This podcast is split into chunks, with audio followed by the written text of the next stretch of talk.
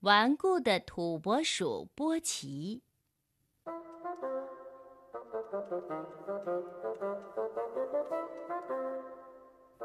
接下去的几天，小山上发生了许多大事，多得连老爹都看累了。菜园已经翻了土，爬过、犁过，现在又大又宽，大约是以前的两倍。而且每个人都为菜园四周没有围上篱笆而松了口气。花床经过耕耘施肥，草地也翻了土，爬过碾平，可以播种了。北田也正在翻耕，提姆马克克拉斯开着他的牵引机，高兴地吹着口哨，看着褐色的泥土随犁头翻成一道道直直的沟渠。在土拨鼠波奇家门口，老爹和他欣喜地看着一切事情的进行。当牵引机偶尔停下来的时候，正在砌石墙的路易肯斯托克向提姆问道：“呃，他们打算在那边种些什么呀？”提姆。荞麦，提姆回答：“现在种荞麦。”以后要翻过来种苜蓿和牧草。土拨鼠波奇听到这话，高兴地用手肘撞了老爹一下。呃，你听见了没有？荞麦！我已经不知多久没见过一块好的荞麦田了。哈，谢天谢地！老爹满怀希望地说：“呃。”你没有听他们说到梅草吗？呃，没有。波奇说：“呃，不过我有荞麦就够了。呃，我可没有那种奇怪的肯塔基口味。我想你太太也会高兴的听到这个消息的。她以前做的小荞麦饼还真好吃呢。哎呦，想想啊。”他入神地叹了口气：“哎呀，一整天的荞麦，可以说就在我的前院呢。”嗯，说起你的前院，波奇，我倒想起来了。老爹开始说了：“我呀，我要和你好好谈谈。你现在住的地方太危险了，万一新来的人家……”波奇。粗鲁地打断了老爹的话：“呃，如果你要说的就是要我搬家的事儿啊，你最好省省力气吧，我才不这样做呢。”他顽固地耸耸肩：“小山上啊，再也没有比这个洞更好的地方了啊！我在这里花了这么多的功夫，我才不搬家呢。”哦，我是说。老爹接着说：“万一新来的人带了狗，你这个地点直接和房子相连，真是太危险了。”“嗯，我知道照顾自己。”波奇嘟囔着。“没有人怀疑你的勇气，波奇，当然也不会小看你保护自己的能力。”老爹开始有点不耐烦了。呃，不过你这种顽固不讲理的态度，让你的朋友太难过了。呃，我和红鹿、灰狐狸谈过这件事儿，我们决定，万一真有狗来呢，而你还坚持不听道理，我们虽然极不情愿，也不得不用暴力把你牵到一个比较安全的地方了。呃，我们和飞尾说过，他也十分赞成。呃，你知道，他可以在几分钟内把你家弄得住不下去，而且他已经准备好了，到了必要的时候，他就会这样做的。老爹宣读完了他的最后通牒，大踏步地走了。但是，波奇只是更顽固地耸耸肩，继续咕囔着：“呃，不搬啊，就是不搬。”老爹找到飞尾和灰狐狸，他们正在检查新修好的养鸡场。养鸡场是用粗铁丝围成的，但是灰狐狸已经找好记下他准备钻过去的地点。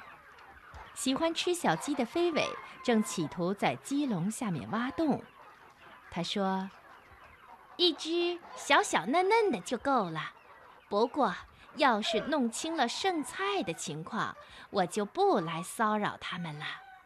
啊，我只希望……”他们不用那种最新流行的埋在地下有铁盖的垃圾桶就行了，那种东西太危险，该禁用的。嗯，我有个住在煤炭山那边的表哥，就掉进一个那样的垃圾桶里。起先呢，他很顺利地打开盖子，啊，正高兴呢，忽然砰的一声，盖子掉了下来，他就被盖在里面。整夜都出不来了，他一定是吃够了剩菜。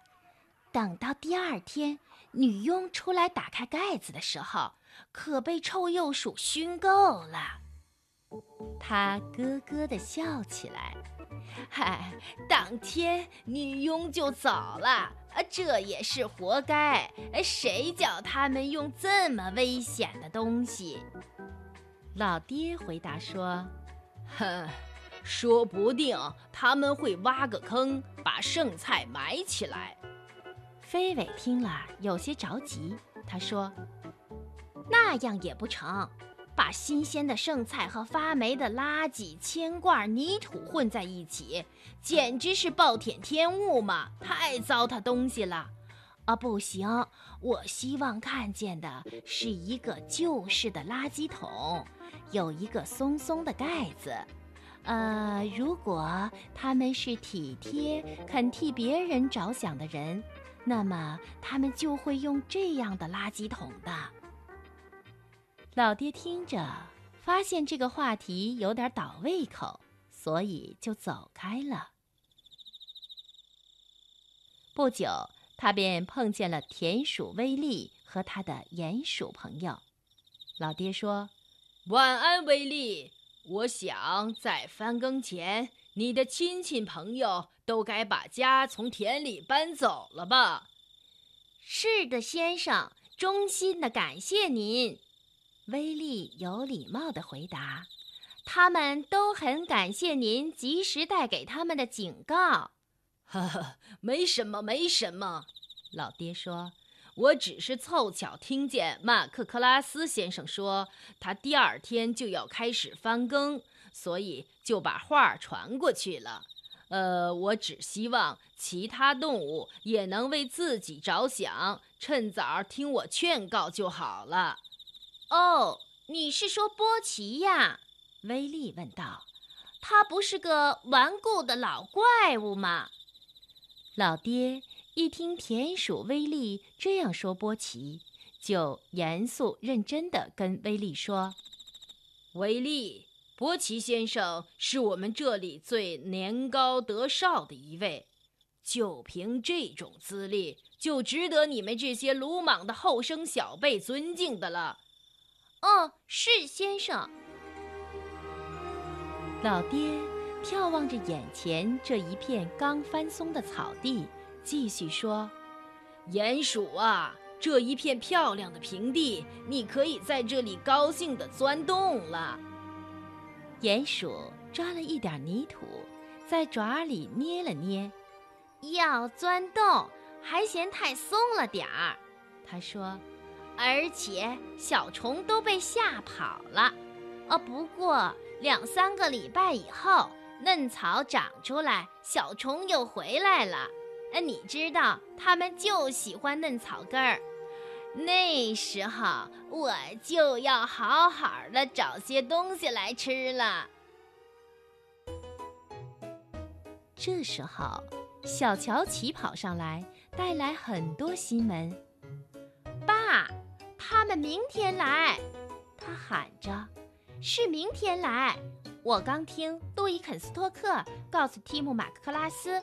要把车道上的洞填好，因为明天搬家卡车就来了，那家人明天也会来。太好了，老爹说，我们终于可以确定新邻居的品德和性情了，而且也能知道会有什么猫或狗之类的麻烦要跟他们一起来了。呃，对了，乔奇，不要在你妈面前提搬家卡车。你还记得小斯洛克摩顿吗？小乔奇记得很清楚。小斯洛克摩顿是老妈最疼爱的一个孙子，一辆搬家卡车把他压死了。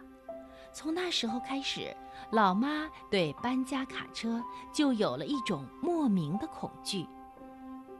消息就像野火一样传开来，整个晚上，兔子洞里吱吱喳喳的在讨论，报信儿的人来来往往。老爹尽量小心，不提卡车的事儿，却一点用也没有。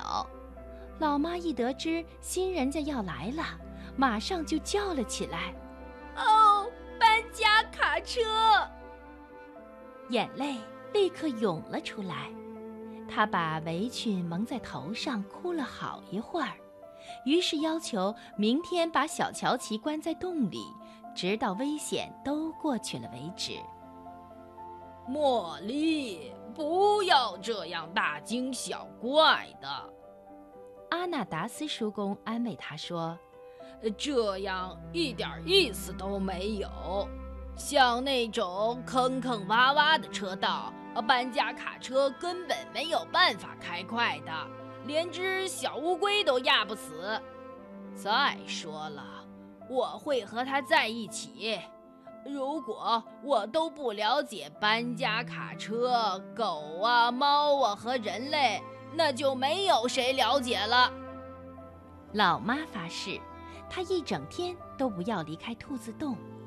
但是阿纳达斯叔公用手肘推了老爹一下，他咯咯地笑起来说：“哈哈哈，别担心，他会和我们一起到外面看热闹的。”我最了解女人了。